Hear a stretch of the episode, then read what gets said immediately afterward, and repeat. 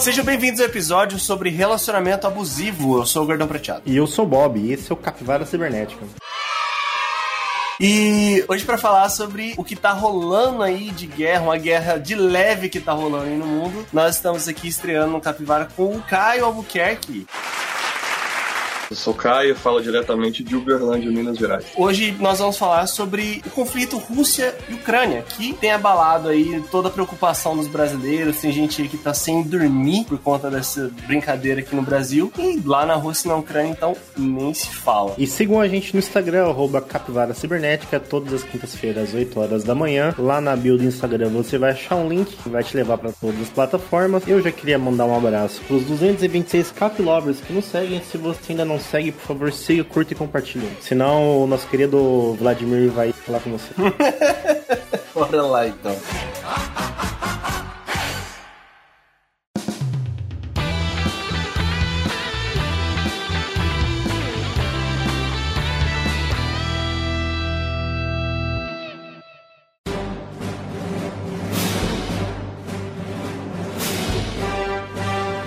Como dito na abertura, hoje nós vamos falar sobre o conflito Rússia-Ucrânia. Não vamos ter o nosso bloco de notícias bizarras, visto que não tem notícia mais bizarra do que essa, do que o grande líder Putin invadindo o segundo maior país da Europa. Então, é importante falar a data de gravação, porque a gente não sabe o que vai acontecer daqui para frente. Estamos gravando no dia 1 de março. É, na data que sair este episódio, a gente não faz ideia do que rolou. E no meio pode ser que tenha acabado já o conflito, pode ser que tenha piorado, pode ser que tenham reativado aí a Força Expedicionária Brasileira. Não sabemos de nada. Vamos falar sobre o que tá rolando até o momento. Fazer um diagnóstico e as conjecturas baseados nessa data. E além disso, eu vou deixar um disclaimer aqui pro ouvinte, pois nós vamos falar de política neste episódio. Canalhas! E provavelmente a gente vai fazer piada, comparação esdrúxula e algumas coisas serão tratadas de forma jocosa, principalmente algumas pessoas. Então, se você ouvinte se sentiu ofendido com o que a gente falar de política aqui, entra no clima e ofende outro político junto aí com a gente. Me chama Paulinho Pancada. Jab na corrupção. Gancho na safadeza. Inclusive, né, Luiz, é bom deixar avisado, porque pode ser que o Vladimir esteja escutando isso aqui.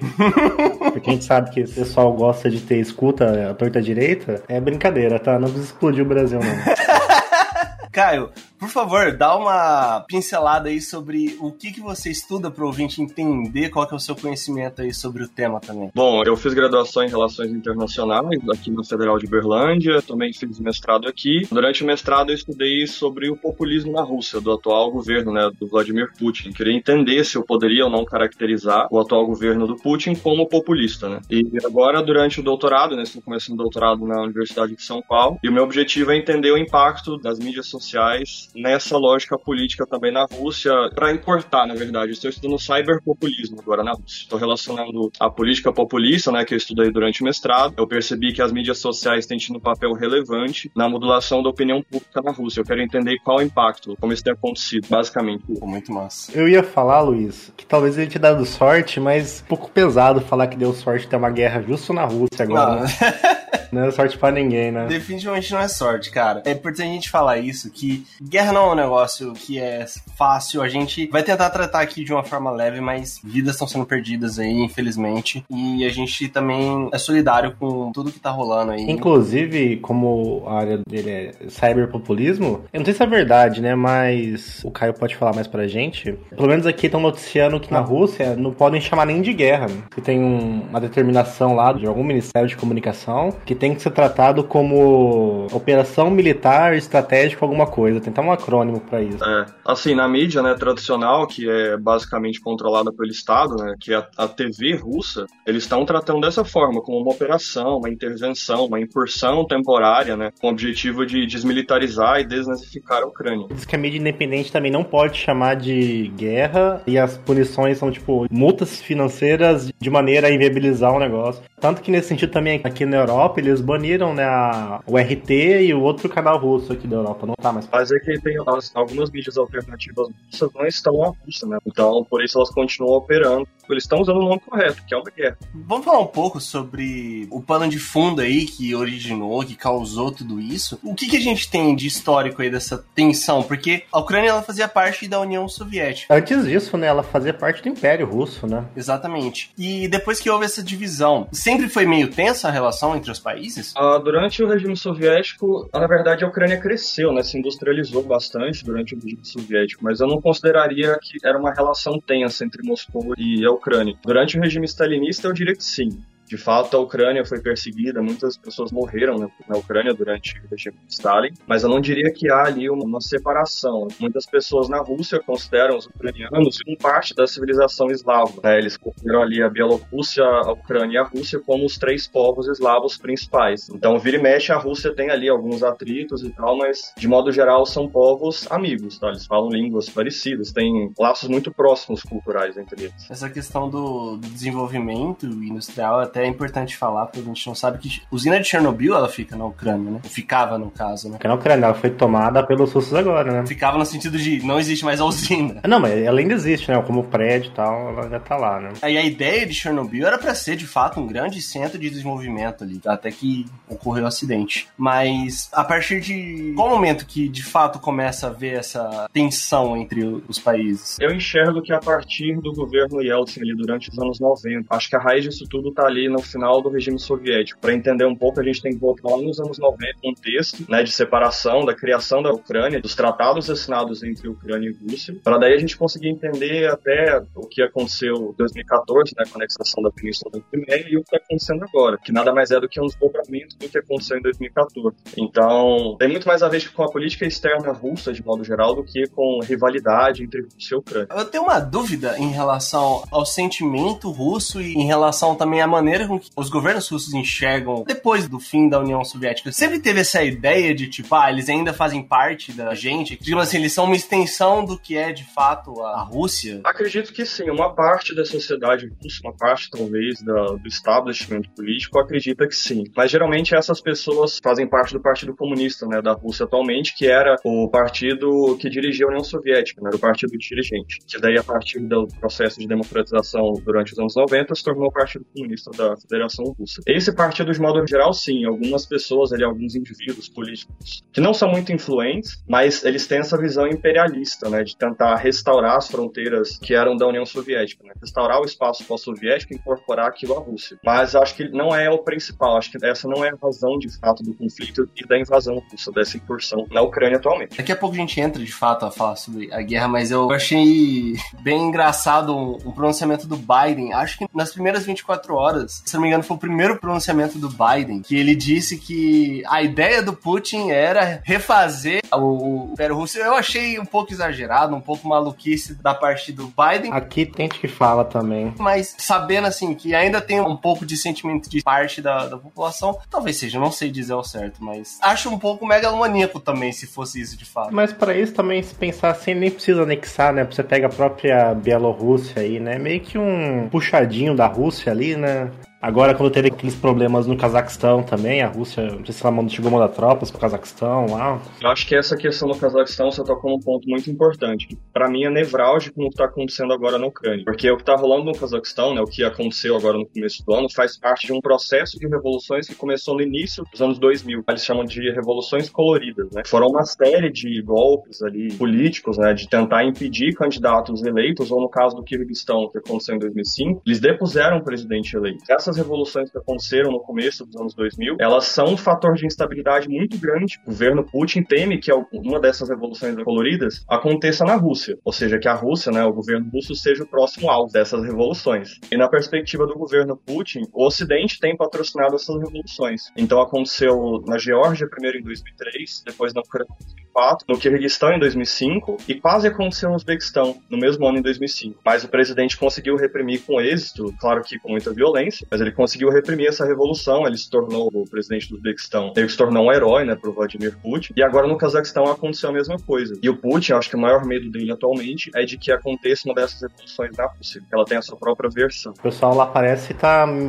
principalmente agora, depois dessas sanções uh, pesadas do Ocidente, meio descontente, né? A própria oligarquia russa lá pelo menos é o que eles noticiam aqui na Alemanha, diz que os oligarcas russos já estão meio descontentes com a situação Ontem a bolsa despencou em valor. Aqui passa no jornal que às vezes as pessoas ir no, nos bancos sacar todo o dinheiro que elas podem. Pelo menos aqui se fala em 6 mil pessoas presas na Rússia devido aos protestos contra a guerra, né? É, é justamente por isso. Acho que o Putin está mandando um recado, não só para a OTAN, mas também para a oposição que ele enfrenta domesticamente. Porque essa oposição é muito parecida, muito parecidos, pontos em comum, com a oposição que derrubou esses presidentes na Geórgia, na Ucrânia e no Kirguistão. E agora também está falando no Cazaquistão, que é uma oposição ali mais vinculada, que se informa muito através da internet, são pessoas ali de classe média, moram nos grandes centros urbanos. Né? E na Rússia, em contrapartida, grande parte da base governista do Vladimir Putin, que é a maioria da população, diga-se de passagem, são de pessoas mais pobres, mais provincianas, que têm valores ali mais tradicionais, que uma distância maior da Europa. E a oposição que o Putin enfrenta agora, que é justamente o que a gente enxerga aqui através da nossa mídia, né, mais ocidentalizada, que é essa oposição mais barulhenta das grandes cidades, é o maior pesadelo do Putin atualmente. Porque é justamente essa oposição que conseguiu promover essas revoluções na Geórgia em 2003, na Ucrânia em 2004 e no Kirguistão em 2005. E agora está atuando no Cazaquistão. Na época da Revolução da Geórgia, a Rússia tinha provas de que haviam ONGs estrangeiras, ONGs norte-americanas, patrocinando os manifestantes, né? Que conseguiram pedir a posse do Edvard Shevardnadze. Eu sempre tenho dificuldade para pronunciar esse nome. Pô, imagina a gente, velho.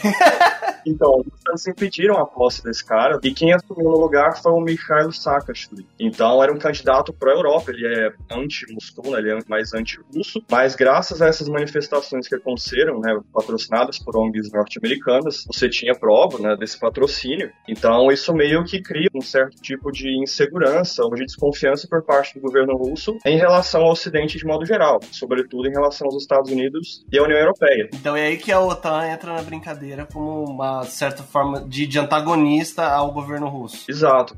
Outro exemplo, o que aconteceu no Kirguistão, eles depuseram lá o Askar Akayev, que era o presidente da época, que era um cara também pró-Rússia. O George W. Bush, né, ele deu uma declaração dizendo que a deposição do presidente kirguiz simbolizava um apelo popular pela democracia. Até aí tudo bem, só que isso aos ouvidos de Moscou soou como uma confissão da interferência estadunidense no processo, na deposição desse presidente, que era pró-Rússia. Então o cara que assumiu depois era um cara mais, digamos, pró-União Europeia, era um cara que tinha valores mais ocidentais. Não era um cara próximo do Kremlin. Né? É, semelhante foi em 2014 ele também na Ucrânia, né, quando tiraram o Yanukovych, né? Yanukovych foi justamente o candidato que foi impedido de assumir o poder também em 2004. Acho que ele é um dos poucos políticos do mundo, né, que a, sof a sofrer dois golpes, um em 2004 e outro em 2014. Essa de 2004 eu não sabia. A de 2014 eu vi uns documentários, tal, alguma coisa. E nessa primeira vez, em 2004, ele concorria com um cara que chamava Viktor Yushchenko. E esse outro candidato, que era justamente o candidato pró-Europa, que era anti-russo, anti digamos assim, né, mais distante do Kremlin, ele foi misteriosamente envenenado durante um jantar, durante a corrida eleitoral. Ele ficou alguns dias internado, não morreu,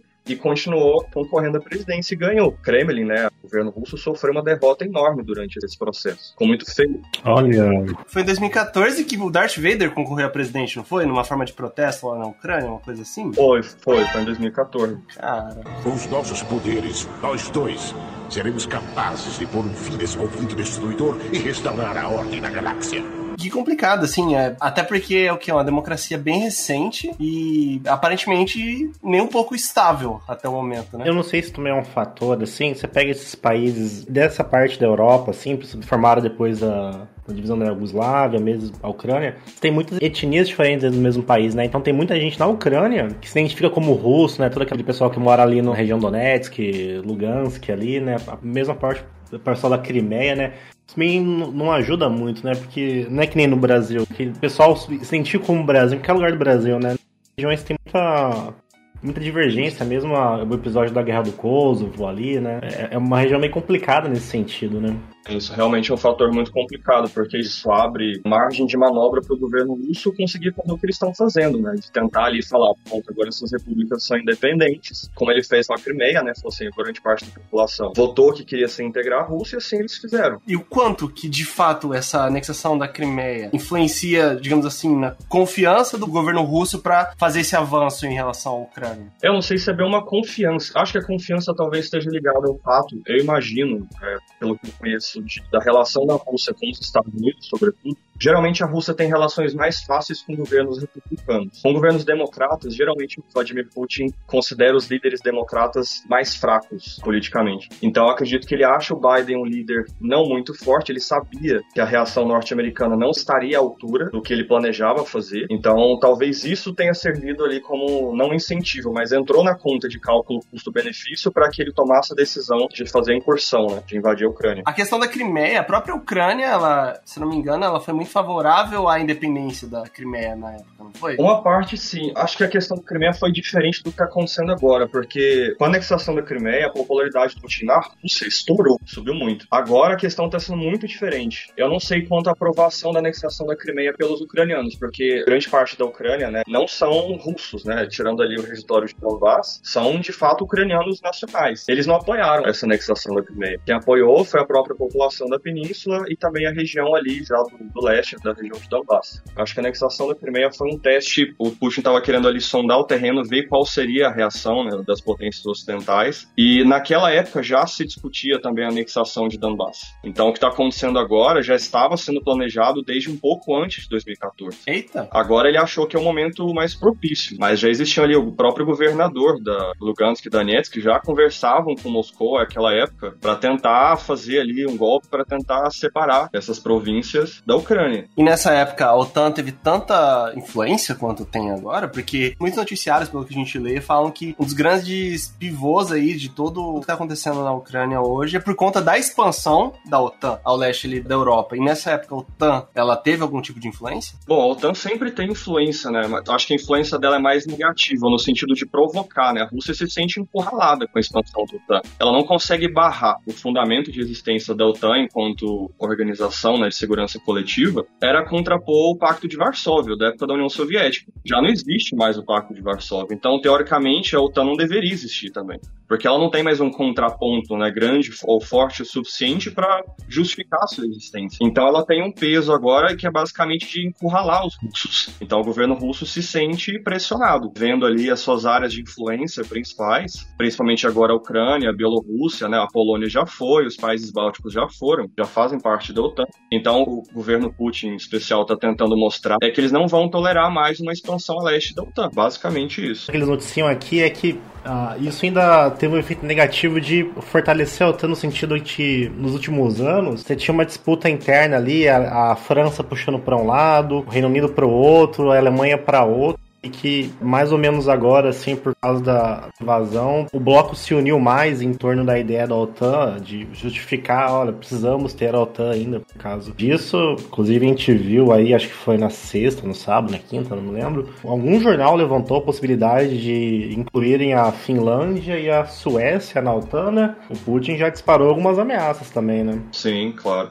Mas é isso que eu tô dizendo, né? Ele se sente ameaçado, claro, pela expansão da OTAN. Por exemplo, em 2015 foi assinado aquele tratado de Minsk II, né, com, com o governo da Ucrânia, Rússia e Ucrânia. Foi ainda na época do governo Poroshenko. Nesse acordo, a Ucrânia fez uma série de concessões à Rússia, né? Então acho que uma das raízes do problema está exatamente nesse acordo, na interpretação desse tratado, desse acordo entre Rússia e Ucrânia. O momento na época, né, 2015 ainda era tenso, né, logo após a anexação da Crimeia, e o apoio já da Rússia àqueles separatistas lá da região de Donbass, que compreende Lugansk e Donetsk. Essas concessões diz respeito a uma reforma constitucional que a Ucrânia teria que fazer. O resultado dessa reforma constitucional teria que ser a descentralização do país, descentralização política administrativa. Só que daí vem um problema. Nenhum dos dois lados entendeu o que seria tal descentralização. O governo ucraniano entendeu que seria uma autonomia relativa da região de Donbass, mas essa autonomia não entraria em questões de segurança nacional ou de política externa. Já o governo russo, por sua vez, entendeu que essa descentralização implica implicaria numa federalização e que, portanto, isso daria às províncias lá de Donetsk e Lugansk o poder de veto contra um eventual ingresso da Ucrânia na OTAN ou na União Europeia. Ou seja, a Rússia queria que essas províncias tivessem o poder de impedir, de barrar que a Ucrânia conseguisse ingressar na OTAN e na União Europeia. Só que desde 2014 para cá, a Ucrânia tem se aproximado, né, assinado cada vez mais acordos de cooperação estratégico-militar com a OTAN. Então a Rússia tem alegado que a Ucrânia tem descumprido esse acordo de Minsk II. Então a narrativa ucraniana é de que eles entendem descentralização de um modo e a Rússia entendeu desse outro jeito. Então, meio que uma guerra guerra de narrativas né, entre os dois governos.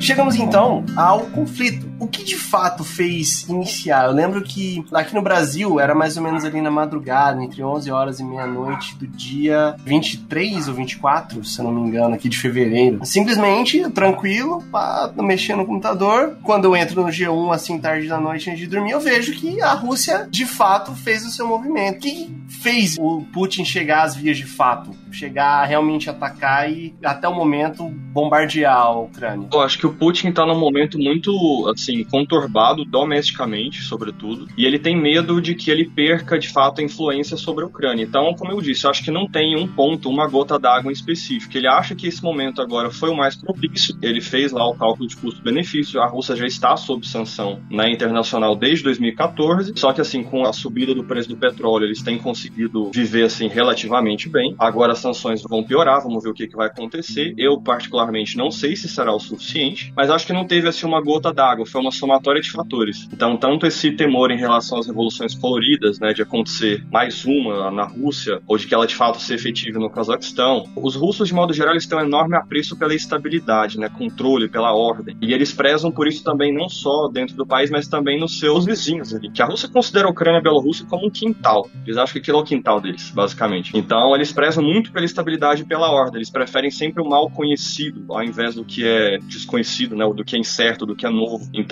tudo isso que tem acontecido, se aproximar cada vez mais da Ucrânia e da Finlândia, da Suécia, tem deixado o governo Putin cada vez mais desconcertado. Eu lembro de, assim, essa tensão de, ah, vai rolar uma guerra. Cara, eu lembro dela do ano passado. Sei lá, Bob, que acho que até na nossa retrospectiva de notícias a gente falou sobre isso. Pô. O Putin já colocou as tropas ali na Bielorrússia, era com a própria Ucrânia há muito tempo, né? Muitos analistas, pelo menos aqui, eles ficam comentando que o Pentágono avisou, né? Que o Pentágono estava certo enquanto todo mundo falava que a Rússia não invadiu, o Pentágono até deu, assim, que seria nas próximas horas. Porque não se mobiliza tanta gente a um custo tão alto para nada, né? Só para fazer uma pressão. É. Mas eu achei também que não fosse chegar a esse ponto deles entrarem na Ucrânia, né? Ou se eles entrassem, imaginei que eles iam ficar ali mais na região do Donbass ali. Não achei que eles fossem partir pra uma ofensiva tão grande. Atacaram Kiev, sabe? Atacaram a capital. Era o que o governo falava, né? Eu também pensava.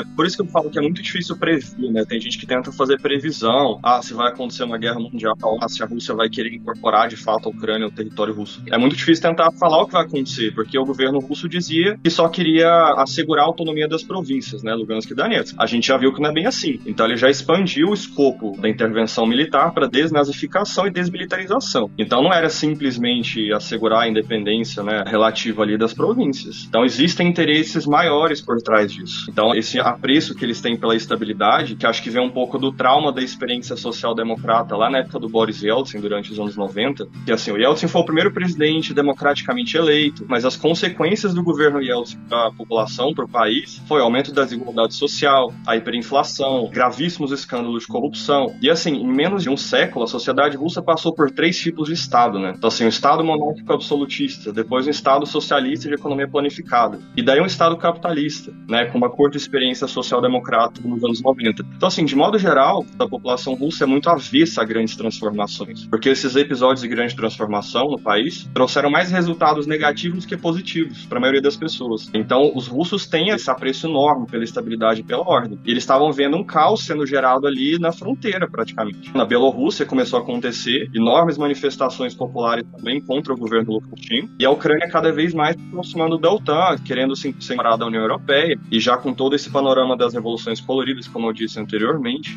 Então, assim, é uma questão muito complicada para o governo russo atualmente. E sem contar que aquilo que você falou, que a própria Rússia considera ali a Bielorrússia e a Ucrânia como quintal dela, uma brincadeira dela, tipo, ninguém mexe. Sim. Eu falei na, abertura, o relacionamento abusivo. O ex que não consegue Desvencilhar. Se você pensar desse ponto de vista também, né? Todas essas grandes potências aí têm seus pequenos quintais, né? Áreas ali que, olha, é melhor não vir aqui interferir, porque não vai ser bom pra ninguém, né? Mas, o Bob, o, o segundo maior país da Europa, cara, não é um pequeno quintal, cara. Que isso? Tem uma boa discussão, assim, né? A gente fala Ucrânia e Europa, assim, né? Até a parte da Rússia é um pouco Europa, né? Vejo o pessoal falando assim, o quão Europa a Ucrânia é, né? Porque eles estão tentando entrar pra União Europeia e tudo mais, se sentirem mais europeus, né? Mas o quão Europa ela é, né? Se ela não é mais Rússia do que Europa. É, a própria Rússia já quis entrar pra OTAN. Já entrou em negociação também para integrar a OTAN, mas, obviamente, é, não funcionou, não deu certo. Não. Mas o que, que rolou até agora? Todo esse conflito aí. A gente já tá com quase uma semana de conflito, muitas casualidades. Que a gente tem de informação hoje, no dia 1 de março. Segundo o governo ucraniano, mais de 350 vítimas civis na Ucrânia, o que, poxa, é muito trágico, muito trágico mesmo. E o que está rolando no momento? Vi hoje que a Rússia fez um atentado, né, a bomba ali contra uma torre de TV ucraniana. Então, aparentemente, a Ucrânia está sem rede de televisão. Uhum. Sim, eu vi isso, tiraram do ar. Inclusive, tem relatos deles estarem usando bombas de. Como é que chama mesmo? Termobáricas, né? Eu vi. É, e tem as bombas de fragmentação. Dizem que está, estariam usando armas de fragmentação, que não é permitido, né? Teve ali uma tentativa de acordo entre o governo ucraniano e o governo russo, lá, sei lá, um ou dois dias atrás, mas eu já imaginava que não daria certo, porque não tem como. A Ucrânia vai ter que ceder muita coisa para conseguir fechar um acordo com o governo da Rússia. Então acho muito difícil que um acordo seja firmado aí nos próximos dias. Mas vamos ver. Como eu disse, é difícil prever o que vai acontecer numa situação de conflito como essa. Qualquer tentativa de previsão aqui não segue nenhum rigor metodológico ou científico. é uma opinião minha. Pura especulação. Tem uma, uma questão é que assim, a gente vê em muitas notícias a mobilização da população ucraniana de realmente bater de frente. Você vê notícias de a Ucrânia armou a população, você tem pessoas que estavam em outros países voltando para a Ucrânia para estar na guerra. Então, de fato, você vê que em relação ao combate armado, a Ucrânia não está recuando. E antes disso também, né, teve até o próprio Putin citando as forças armadas ucranianas a depor o Zelensky. Alguns dias atrás ele tentou fazer esse meio golpe aí, né? O comediante. É, mas não sei se vai dar certo. Assim, a Ucrânia tem tentado defender ao máximo o seu direito a ter nacionalidade, né, a serem ucranianos, a terem um próprio Estado. Parte dos ucranianos consideram que estão em guerra contra a Rússia desde 2014, não é desde agora. Então, desde a anexação da Crimeia. Então, perceba aí que eles realmente estão com sangue nos olhos para defender a pátria. O que pra gente, aqui mesmo na América do Sul, é uma loucura, porque a gente não tá acostumado a ver um país tendo sua soberania desafiada por outro aqui nos nossos vizinhos. Então, eu imagino que assim, pô, se você falar que desde 2014 existe essa tensão, existe essa animosidade aí lá de tipo, a qualquer momento a gente talvez tenha que entrar em algum conflito para defender a soberania do nosso país. Pera aí, me buscar? O que, que eu fiz? O senhor não é reservista? Então, vai ter guerra, vem te buscar. Vamos lá. Calma, como assim buscar? Tá louco? Vai precisar de mim mesmo? Então tem que ligar pra minha mulher, espera aí. Cara, que situação complicada. Isso é uma das coisas também que relatam aqui, que uh, talvez foi um mau cálculo do Putin quando ele pensou que seria fácil, porque a Ucrânia tá ali em conflito com aquela região do Donbass há uns oito anos já, né? Desde 2014 eles estão em conflito. Então você tem pelo menos uma parte do exército ucraniano que é experimentado em combate, né? Que tá nos últimos oito anos ali tendo enfrentamentos reais. Isso também ajudou ali a formar uma resistência. Até o ex-presidente ucraniano, né? Teve que sair um vídeo dele segurando a K-47, ele partindo pro conflito, falando que vai defender a capital. Eu mesmo tenho amigos ucranianos que também estão lá prontos para defender a cidade. Foram na junta, né? de alistamento militar, pegaram armas estão ali prontos para caso seja preciso, né, para eles defenderem a capital. Então, assim, os ucranianos não vão pra brincadeira também, não. Nossa. É, e esse é o pior cenário, né? O, não a defesa, mas o prolongamento desse conflito, né? Acho que todo mundo, quando começou, quando a Rússia invadiu ali, imaginou que seria mais ou menos rápido, né? O exército russo entrar e tem muita gente falando que eles estão indo meio devagar, assim, não ser um verdadeiro massacre, né? Mas esse prolongamento é a pior situação possível, né? E daí vem a questão do depois ainda, né? O que a Rússia vai fazer? Vai tentar estabelecer um governo provisório? Vai anexar? Exato. Sem contar que é, eu vi hoje no, no G1 uma notícia falando que a Ucrânia ela tá tentando adquirir armas nucleares para de certa forma conseguir ameaçar também a Rússia dessa forma, porque a gente sabe que a Rússia tem um poderio nuclear que a Ucrânia definitivamente não tem. É o maior arsenal nuclear do mundo, o russo, né? É, e aí a gente fica com mais essa tensão, porque se ocorrer algum conflito nessa escala, aí complica para todo mundo, porque vai envolver muito mais gente. Pelo menos eles dizem que esse arsenal nuclear moderno, ele é razoavelmente controlado, sabe? Não é aquela mesma situação do Japão ali. Isso que é um arsenal nuclear um pouco mais sofisticado, vamos dizer assim. Mas mesmo assim, né? É um arsenal nuclear, né? Bob, independente disso, cara, se um lado comete um crime de guerra, o outro, de certa forma, vai querer responder na mesma moeda. Sim, eu digo no sentido de não ser o que as pessoas imaginam que é uma guerra nuclear, sabe? De imaginar, tipo, o final de Exterminador do Futuro,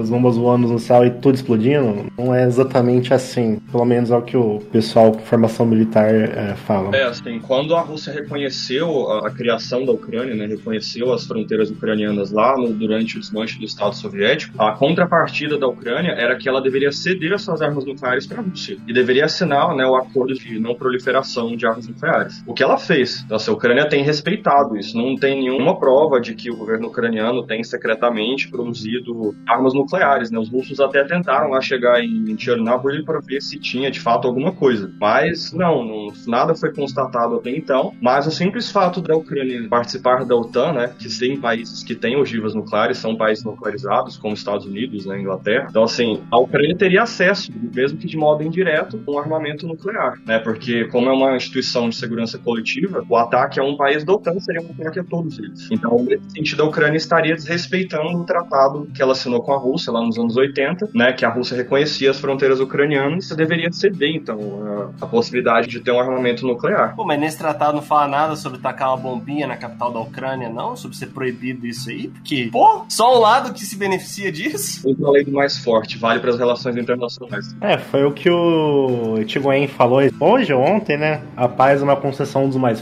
fortes. É isso. Então, a quantidade de concessões que a Ucrânia fez né, lá nesse primeiro tratado e fez agora em 2015, com esse tratado Minsk II que eu falei para vocês, sobre essa questão da autonomia, porque pô, é uma reforma constitucional, sabe? Então não é uma leizinha simples. É, é que você está deixando duas províncias do seu país com o poder de vetar algo em relação à política externa do seu país. É algo assim muito sério. É como se assim Minas Gerais pudesse optar se o Brasil entra ou não para o Mercosul. Ou sei lá, o Amapá vai decidir se o Brasil entra, entra ou não em guerra. Se o Brasil assina ou não tá, tá tratado com a União Europeia. Muito poder para poucas opiniões. Não, não, e, e, e tem né, nem questão de área também, né, Luiz? Você tem, tipo, muito poder na, na, do, vendo do ponto de vista ucraniano, né? Muito poder numa região que é claramente pró-Rússia, né? Então, isso já seria preocupante o suficiente, né? Não, é, é, basicamente você colocar um governo russo na Ucrânia. É basicamente isso. Essa é a ideia. E quem mais é aliado da Rússia nessa brincadeira aí? Olha, atualmente aqui, eu sei que na América a gente tem Nicarágua e Venezuela, mesmo que tacitamente, mas declararam apoio ao governo Putin. A China, claramente, né? Acho que ele é o maior aliado russo atualmente. A China é quem sustenta. é, a China acho que é quem sustenta. É quem tá guardando ali as costas, né? O guarda-costas da Rússia é a China, com certeza. Sim. E a Bielorrússia, né? Que ali eles chamam de último ditador da Europa, mas para mim nunca foi o que eu achei. Putin também tá na lista ali. Ah, o Putin, né, que vai poder ficar no poder até 2036. É, uma coisa assim. Tá. Ah, depois ele renova, depois ele renova, tem reeleição. Ah, depois ele consegue ficar mais. Teoricamente ele vai sair do poder com 88 em 2036. Nossa. Ô, Caio, sinceramente, assim, qual a influência de Venezuela, Nicarágua e Bielorrússia nisso? A não ser a própria propaganda. É, eu acho que é isso. Em política, o que importa é discurso, né? É o fato de você estar tá lá, mesmo que presente é, através de discurso, mas você tá lá apoiando. Então você fala, ah, fulano de tal me apoiou. A política é isso, é a arte do, do convencimento do discurso. Então são guerras de narrativas. Você pega mesmo o caso da Bielorrússia, que eu acho que. Tirando a China, porque a, a China ainda não é tão expositiva quanto o governo da Bielorrússia em relação ao apoio à Rússia. O, o próprio governo lá de Bielorrússia, o próprio presidente, ele, ele fala assim na cara dura que ele é, vou usar um, um termo meio pejorativo, o cachorrinho do Putin. Mas, assim, só para isso, porque é um país em que a própria opinião internacional sobre ele é como se fosse um dos piores lugares do mundo. Muito também por conta da própria posição política do presidente. Se você tem uma base de apoio internacional, né, o que acontece na política doméstica vale para internacional nesse sentido. Por exemplo, se você tem uma base de apoio política doméstica, você consegue passar determinadas leis, né? Porque você tem ali uma justificativa. Você fala, olha, parte da população pensa desse jeito jeito. Para a política internacional também. Então, olha, eu tô sendo aqui, né? Ele tem um backupzinho que tá me salvaguarda, eu consigo tomar essas atitudes, eu consigo tomar essessas decisões, porque fulano de tal me apoia. É basicamente essa ideia também. Mas acho que apoio assim financeiro mesmo, não, não tem uma influência ali. Canaco e Venezuela apoiam a Rússia. E do outro lado ali, dos grandes antagonistas ali da Rússia, o que, que tem de movimento, principalmente dos Estados Unidos e da União Europeia nessa brincadeira? Aí? Olha, aparentemente a OTAN já sinalizou que não vai intervir, a não ser enviando né, ajuda médica, militar para a Ucrânia. Então, basicamente, a Ucrânia vai ter que se virar, porque a OTAN não vai intervir. Então, os Estados Unidos também já deixaram claro que não, vão ajudar com o que puderem, militarmente, financeiramente. Mas, assim, são sanções econômicas e apoio militar à Ucrânia. Vai ser isso. Aqui na Europa, pelo menos, eu não sei se noticiaram no Brasil, mas a OTAN já despachou um contingente bem grande pro leste aqui, para as bases do leste. Então, foram 100 aviões, 120 barcos, 3 porta-aviões e 40 mil tropas. Foram e estão sendo deslocadas, todas ao leste, mais ao leste possível, em alerta máximo. Acho que é mais pra um jogo de força, assim, sabe? Olha, caso de algum problema, já estamos. Se me atacar, vou atacar, é isso. É, porque como o contingente da OTAN é muito espalhado na Europa, né? Você tem base em vários países, é muito difícil mobilizar um exército da OTAN em grande quantidade muito rápido. Então eles já estavam fazendo alguns movimentos aqui. Apesar que você acha que o temor maior, talvez, da OTAN, o temor não é, porque a OTAN supera em muito o poderio militar. É, caso a Rússia decida extrapolar, né, sair da Ucrânia, por exemplo, passar para Moldávia, talvez a OTAN comece a pensar de novo, comece a reconsiderar, tomar uma atitude mais enérgica em relação à Rússia. Mas até o momento, os indícios são de sanção econômica e apoio militar e financeiro para a Ucrânia. É, inclusive nessa parte das sanções, a gente está até comentando antes de começar o episódio, a Alemanha, uns dias para cá, virou a chave. Assim, tanto a Alemanha quanto a Itália, que são os países europeus que mais dependem do fornecimento de energia russa. E de domingo para cá, se não me engano, eles já entraram com tudo, assim, nas sanções. Então, já tinha aqui um negócio mais privado, então os times aqui da Bundesliga, no campeonato alemão, que tinham propaganda da companhia russa de gás lá, não estavam usando mais propaganda. Você tinha já o banimento do espaço aéreo, né, para aviões russos, mas acho que domingo para cá eles aderiram a essas sanções mais pesadas, né, de essa parte do SWIFT, bloqueio de contas. Dizem que cerca de 60% das reservas russas foram bloqueadas que estão em bancos estrangeiros. Aqui passou até a declaração do dono do Chelsea, que é o Abramovich, passou algumas declarações dele aqui. É, então, acho que é do mesmo jeito que existe uma pressão ali da Rússia ter um apoio internacional, né, como tem da Nicarágua, Venezuela, Bielorrússia, China, também existe uma pressão para que os países ocidentais se posicionem contra a Rússia, né, contra a incursão. Por exemplo, o Brasil está sendo pressionado, o governo Bolsonaro está sendo pressionado a tomar uma posição, né, se vai apoiar o Putin ou se vai ficar contra ele. Então agora não tem essa de ficar em cima do muro, né, quem ficar ali pode ser que fique à margem do, do sistema internacional, pelo menos nessa questão, né, pode ser penalizado futuramente, ficar ali à margem de acordos econômicos e tal. O próprio Biden falou isso no discurso dele. Nunca é bom estar à margem de nada né, em relações internacionais. Então, se posicionar, principalmente nesses casos, um país grande como é o Brasil tem um peso internacional relevante, né? Então, seria importante que o governo Bolsonaro se posicionasse logo. Ah, então, o Brasil, ele se posicionou na reunião da ONU. Oh, perdão. O Conselho de Segurança, o embaixador. Exato. O embaixador ele se posicionou contra os avanços da Rússia. Os sinais são controversos, né? Porque o Itamaraty fala uma coisa, aí o Bolsonaro vem e dá declarações que não vão muito de acordo. Sim. Ali nas primeiras 24 horas, o vice-presidente ele deu uma declaração repudiando o avanço da Rússia. Mais tarde, o presidente falou que ele não está autorizado. É, ele desautorizou o Mourão, né? Então, um perigo a posição brasileira ainda nesse contexto. Por quê? Por conta das parcerias econômicas? O que, que tem de influente na Rússia no Brasil? O medo de se comprometer. O Brasil fez isso durante a Segunda Guerra, né? Foi assinar lá os fins do segundo tempo. Então, acho que é o medo de se comprometer, tanto contra a Rússia, faz parte dos BRICS. Né? Então, assim, talvez o temor do governo Bolsonaro seja desagradar a Rússia e a China ao mesmo tempo. Desagradar a China nunca é bom. Se tratando do Brasil, né, nossa principal parceira econômica, não seria positivo. Mas a própria China já deu sinais né, de que está disposta a trabalhar ali como moderadora né, entre o governo ucraniano e o governo russo. Ela tomou um partido, deu ali um pronunciamento inicial, né, favorável à incursão, dando um apoio para o governo Putin, mas agora o presidente ucraniano entrou em contato com o chinês e o governo chinês se dispôs a trabalhar como moderador, tentar fazer essa ponte para talvez se, se chegar a um acordo. Acho difícil que aconteça, mas como a China tem peso, acho que é um, uma coisa a mais, sabe? um ponto positivo.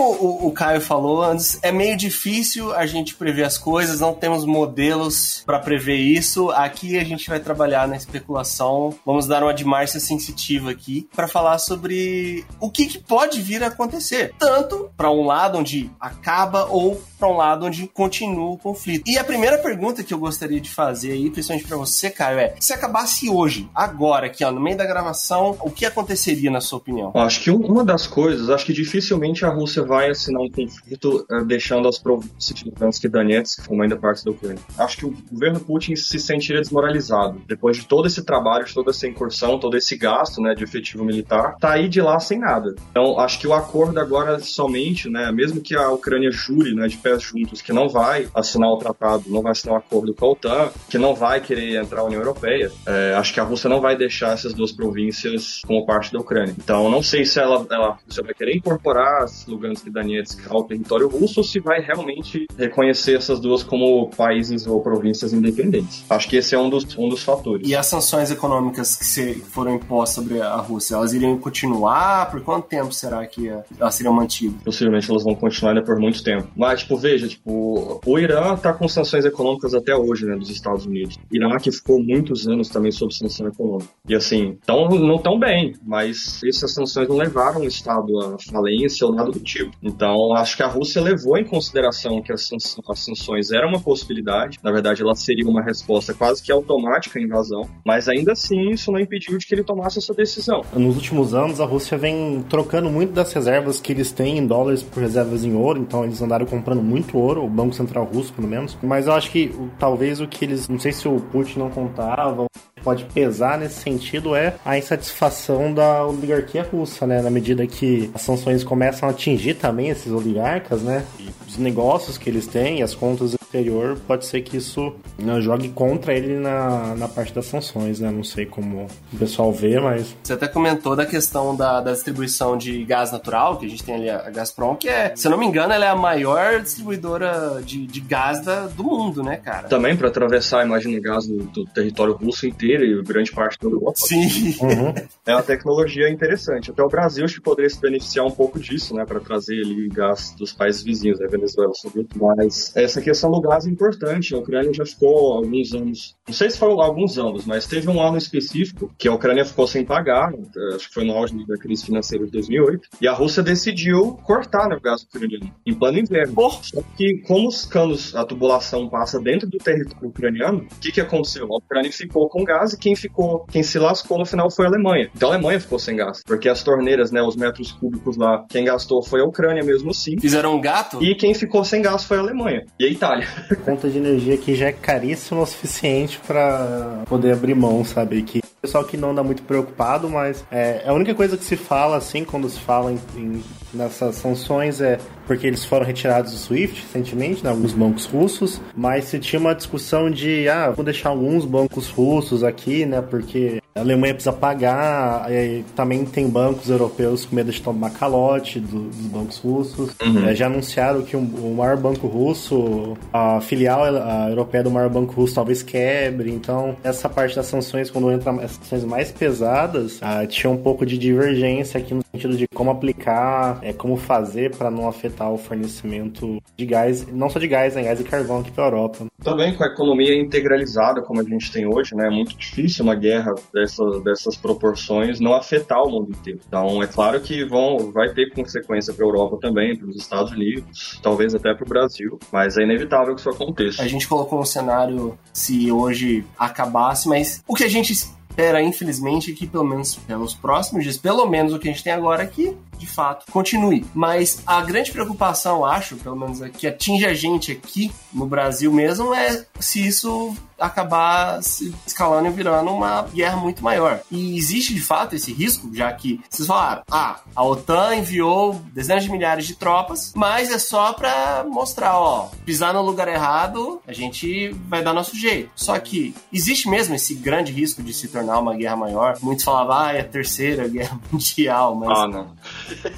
eu, assim, nunca diga nunca, né? É, é muito difícil. Mas eu acredito que não, porque geralmente armas nucleares, pelo menos, são consideradas um recurso dissuasório. O simples fato de você tê-las, né, de você ter arma nuclear, já é o suficiente. Então, partir para o uso dela acho que já é um pouco irracional, de ambos os lados. Acho um pouco difícil que aconteça uma guerra nuclear. É, até partindo do pressuposto de que numa guerra a razão tem que, né, tem que operar um pouco mais, porque você está mexendo ali com recursos muito estratégicos. Mas o que eu acho que pode acontecer é que, como eu disse antes, né, o governo Putin está mandando um recado não só para os países ocidentais, mas, mas também para sua oposição. A gente já está percebendo agora, no começo do conflito, que essa oposição está cada vez mais nervosa né, na Rússia. Então o pessoal já foi para as ruas em Moscou e São Petersburgo, nas grandes cidades do país. O que pode acontecer é que esse tiro pode sair pela culatra e o Putin pode acabar sendo deposto. A Revolução Colorida pode se concretizar como uma profecia autorrealizável. O que ele está querendo evitar, na verdade, agora pode acontecer justamente por causa dessa incursão. Inclusive aqui eu acho que, do, acho que domingo deve ter outro protesto em Berlim, talvez ainda maior do que teve esse domingo, ou sábado, teve um mega protesto em Berlim. Eu vi um analista russo dizendo que o governo não esperava encontrar uma oposição tanto internacional quanto doméstica tão forte. Ele achou que fosse acontecer como aconteceu com a anexação da Crimeia, que a popularidade dele iria crescer, pelo menos dentro da Rússia, né? Entre esse grupo maior, mais pobre, mais provinciano, né, do interior do país. Mas mesmo pessoas que apoiavam o presidente Putin agora estão contra ele. Eles não estão apoiando essa guerra. Então acredito que nesse sentido Putin pode estar sendo prejudicado e caso essa guerra se prolongue por muito tempo, como já é difícil manter um esforço de guerra né, econômico por si, isso acrescido das sanções econômicas acho que vai se tornar insustentável no médio e longo prazo para o governo russo. Há décadas temos esse medo da guerra nuclear, né, que vai transformar todo mundo num lugar isolado, um grande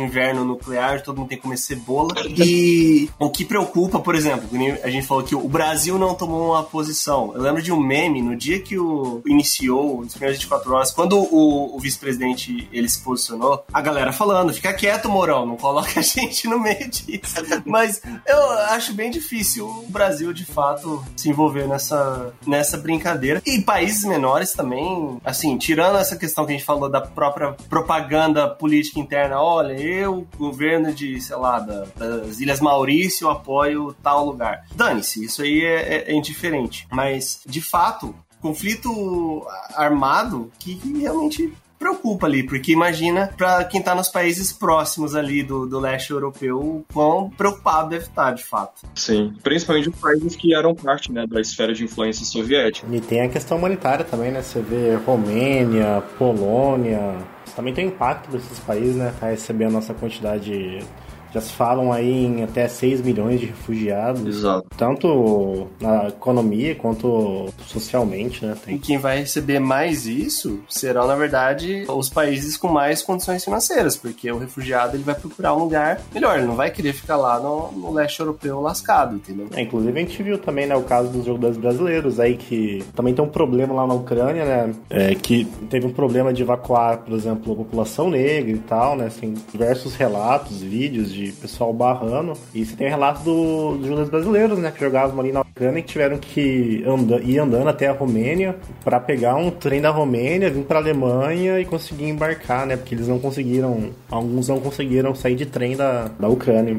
Eu tô vendo algo sobre, sobre essa questão dos refugiados agora, assim, interessante e triste ao mesmo tempo, né? A diferença de tratamento, tanto da mídia quanto eu já vi alguns pronunciamentos de governo, ou seja, pronunciamentos oficiais, né? Falando assim, ah, a gente tem que receber os ucranianos porque eles são brancos como nós, são cristãos, são europeus, não são muçulmanos, não são negros que estão vindo da África. A gente sabe que eles não são terroristas, não tem uma história. Nossa. Tem uma diferença de tratamento, assim, gigantesca. Poxa, que triste. Eu não sei se o Luiz viu, mas tem vídeos, assim, de pessoal falando, não, é, população negra não vai entrar no trem agora, mas vamos evacuar esse pessoal aqui primeiro. Cara, isso, isso é triste, porque a gente tem muito, muitas lembranças, assim, marcantes de quando a gente tinha uma grande, uma grande movimentação de, da população árabe para país na Europa. A, a gente tem aquela foto da criança morta na praia, sabe? Essa diferença de tratamento, cara, incomoda muito. Pelo menos pra mim, incomoda pra caramba. Você colocar dessa forma, entendeu? Independente disso, são pessoas que estão fugindo de condições precárias. É, mas parece que a vida dos ucranianos valem mais do que a vida de outros povos, sabe? Que vieram de outros lugares mais pobres, né? Ou que são negros ou que não são cristãos. Que triste isso, caramba. Eu achei interessante você ter falado, cara, que se estender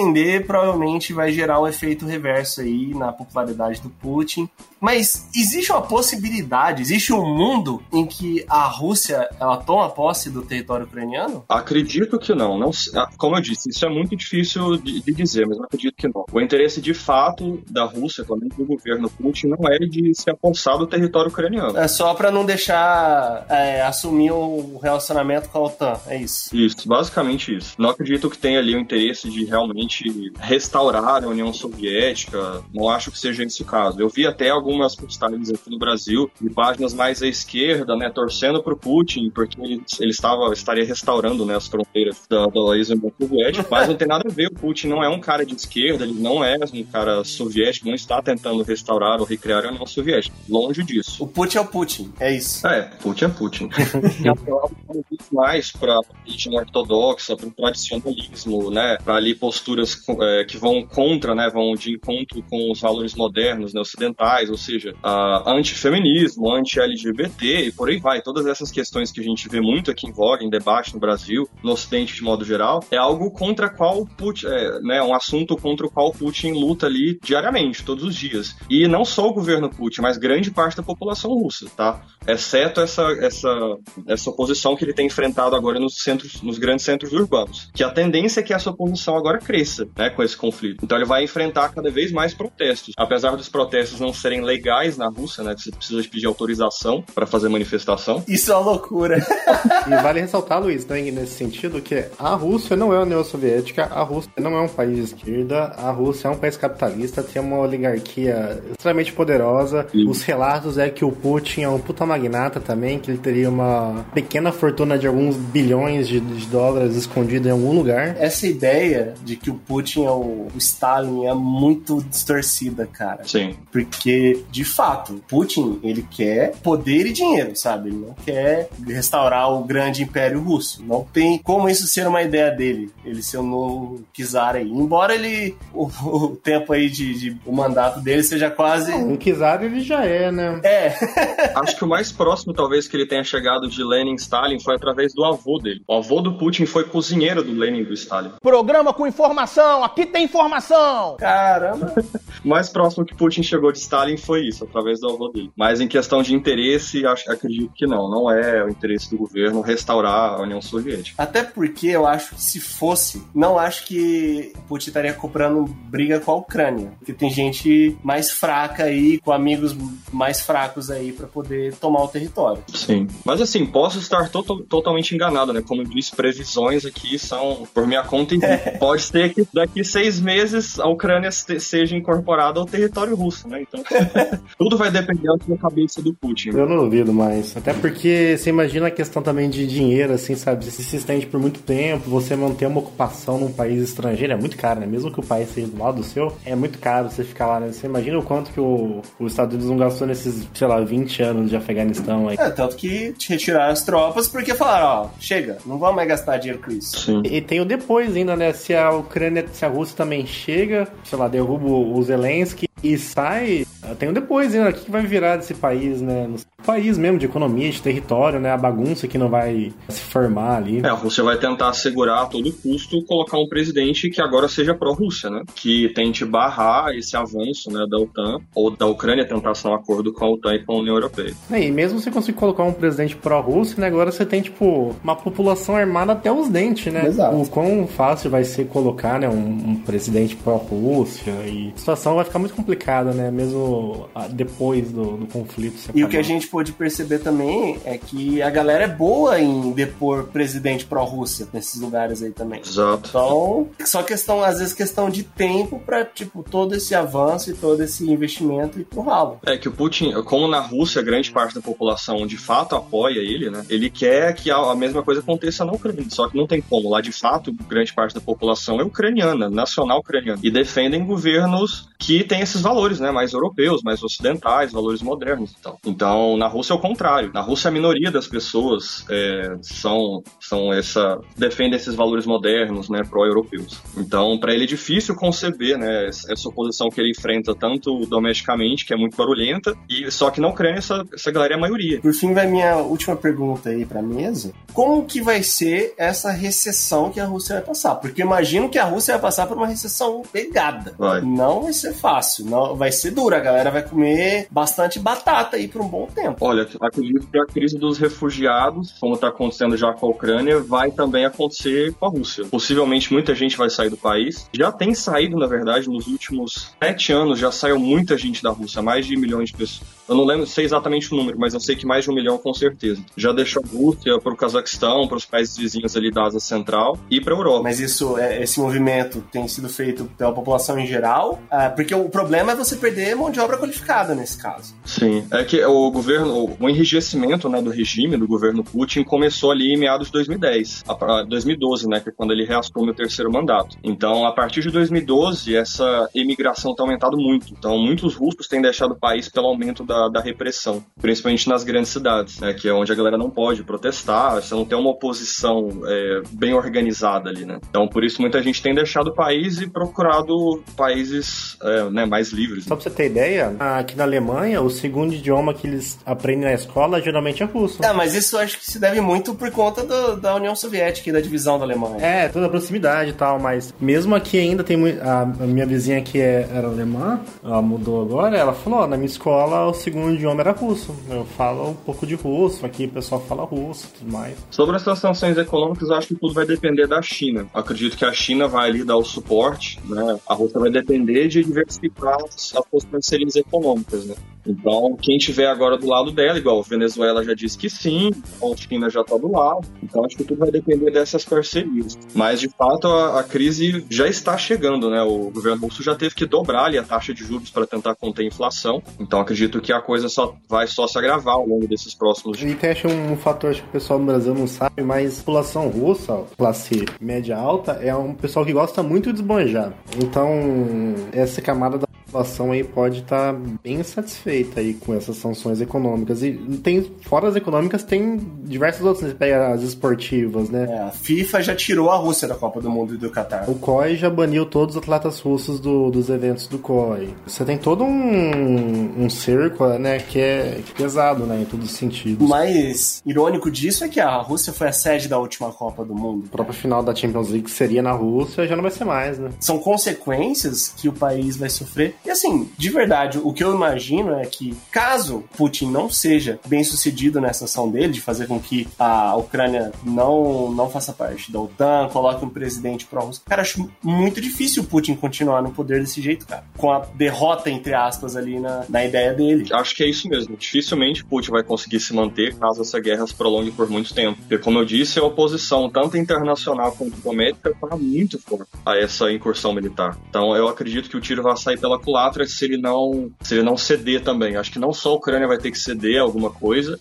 mas o governo russo também vai ter que tentar fazer por onde para conseguir depois né, se reintegrar à comunidade internacional de alguma forma. É, acho que essa é a parte mais difícil. A sorte deles é ter a China. Sim. Porque senão. E mesmo assim, né, é, a China adotou- já teve uma posição mais neutra aí, né? Porque o que parece também, o que eles têm falado é que a China também não quer se comprometer muito com isso, porque eles têm lá o- as metas deles para 2049, né? Que quando vai completar os 100 anos da Revolução Chinesa, né? Que eles querem ter um PIB per capita de não sei quantos, acho que é 25 mil dólares. Então tem uma série de coisas aí que eles também não é, tem um cer- certo ponto no qual, qual eles querem apoiar, tanto que o tratado que eles fizeram lá também não era bem assim, era um negócio meio mais que de palavra e tudo mais, né? Não sei até que ponto a China tá disposta a embarcar numa loucura muito grande, É, né? imagino que se a China tomar uma posição explicitamente pró-Putin agora, ela perde muito com as parcerias econômicas que tem, por exemplo, com a Europa, com os Estados Unidos. Ela já se colocou contra as sanções, né? Isso é um fato. Contra as sanções, ela já, já deu um, né, já houve um depoimento oficial sobre isso. Então, ela vai tentar agora fazer o papel de mediadora, acredito que graças ali à reivindicação do governo ucraniano, mas eu não sei se isso vai, vai surtir algum efeito, né? Vamos esperar. Cenas dos próximos capítulos. O que eu espero mesmo é a hora que o Putin vai aparecer na frente das tropas montado no urso sem camisa. Essa é a minha expectativa. Existe um estudo, um cara estudou é, comparando né, o regime do, do Mussolini nessa questão de, de, mostrar o Mussolini como um cara também viril, né, que gosta de, de esportes radicais. Pesca, pescando sem camisa. é, que tem afeição por, por meios de transporte velozes, né? O Putin tem essa mesma, essa mesma propaganda, pilotando helicóptero, dirigindo um carrão, né, lutando judô, pescando sem camisa, montado no, no cavalo ou no urso. e o Mussolini tinha esse mesmo, né, essa mesma fixação né, por velocidade, por automóveis rápidos e por esporte, né? Por se mostrar também um cara viril, másculo e tal. Os russos meio que têm essa, essa fixação por líderes fortes justamente por conta desse medo que eu disse da, da instabilidade. Então eles preferem sempre um cara mais, mais fortão, assim, digamos, mais pulso firme, que pode colocar fim à licenciosidade ali da oligarquia, né? Pode dar uma controlada. Porque eu não sei se vocês sabem, os oligarcas, né, os, os milionários russos, não são milionários. Eles têm bilhões de dólares nas contas, mas porque o governo russo deixa eles administrarem esse dinheiro. Então eles têm muito, muitos ativos financeiros, mas é graças ao governo. Até porque durante o desmanche do Estado Soviético, grande parte, na verdade, verdade, 90% das privatizações que aconteceram ocorreram de forma ilegal. Então surgiram esses oligarcas graças a um, digamos, um acordo ali, né, de cavalheiros entre essas pessoas e o Estado, né, e o governo russo, que aconteceu ainda durante o governo do Yeltsin. Então sempre que um oligarca começa a sair da linha, por exemplo, aconteceu isso com um cara que chama Khodorkovsky, que era um magnata russo lá também, ele começou a tentar entrar para a política. Tentou até, pensou em se candidatar à presidência e concorrer com Vladimir Putin. Não deu certo. Então assim, o Putin conseguiu conseguiu prender o cara em questão de, de meses, né? Processou o cara, porque assim, foi assim, ele está devendo bilhões para receita, e ele sabe que o cara só tem a fortuna que tem graças a esse acordo, né, entre o Estado. Então, ninguém pode desafiar o Putin ali, nem ninguém da oligarquia. O Putin é o, é o dono, velho, é o dono da bola. É, diz que ele leva 20% de tudo, né? Uma coisa assim, falei, eita. Então os oligarcas, eles meio que devem obediência a ele, né? Eles precisam respeitar. Então, em questões de Estado e política, esses oligarcas não se metem. Quem tentar se meter, tem um cara, por exemplo, o Berezovsky, que foi morto, né? Ali acidentalmente, foi uma coisa também meio misteriosa, mas também tentou, começou a entrar numa guerra informacional contra o Putin. Gulag neles, pô. É, morreu. E morreu. morreu. Acontece. É. Simplesmente desapareceu, nós não queremos nos comprometer com o Sr. Putin aí. Então é igual aconteceu lá com com como é que chama? o atual opositor dele que tá preso na Rússia, agora esqueci um, que tomou um chazinho de, de Polônia na Inglaterra, e agora tem um outro também que tá preso, que é o principal opositor dele lá na Rússia, que também foi envenenado na Alemanha. Envenenado é um termo forte, cara. Não, mas ele realmente. É, então, ao que parece, o governo russo, ele, não vou dizer o governo russo, tá, gente? O que parece, pessoas que estão em desacordo com ali. Os russos têm o, o, o péssimo hábito de serem envenenados. É né? azar. Exato. A partir do momento que você é contra Putin, você acaba tendo uma leve maré de azar. Você toma um lote de chá errado ali e pronto.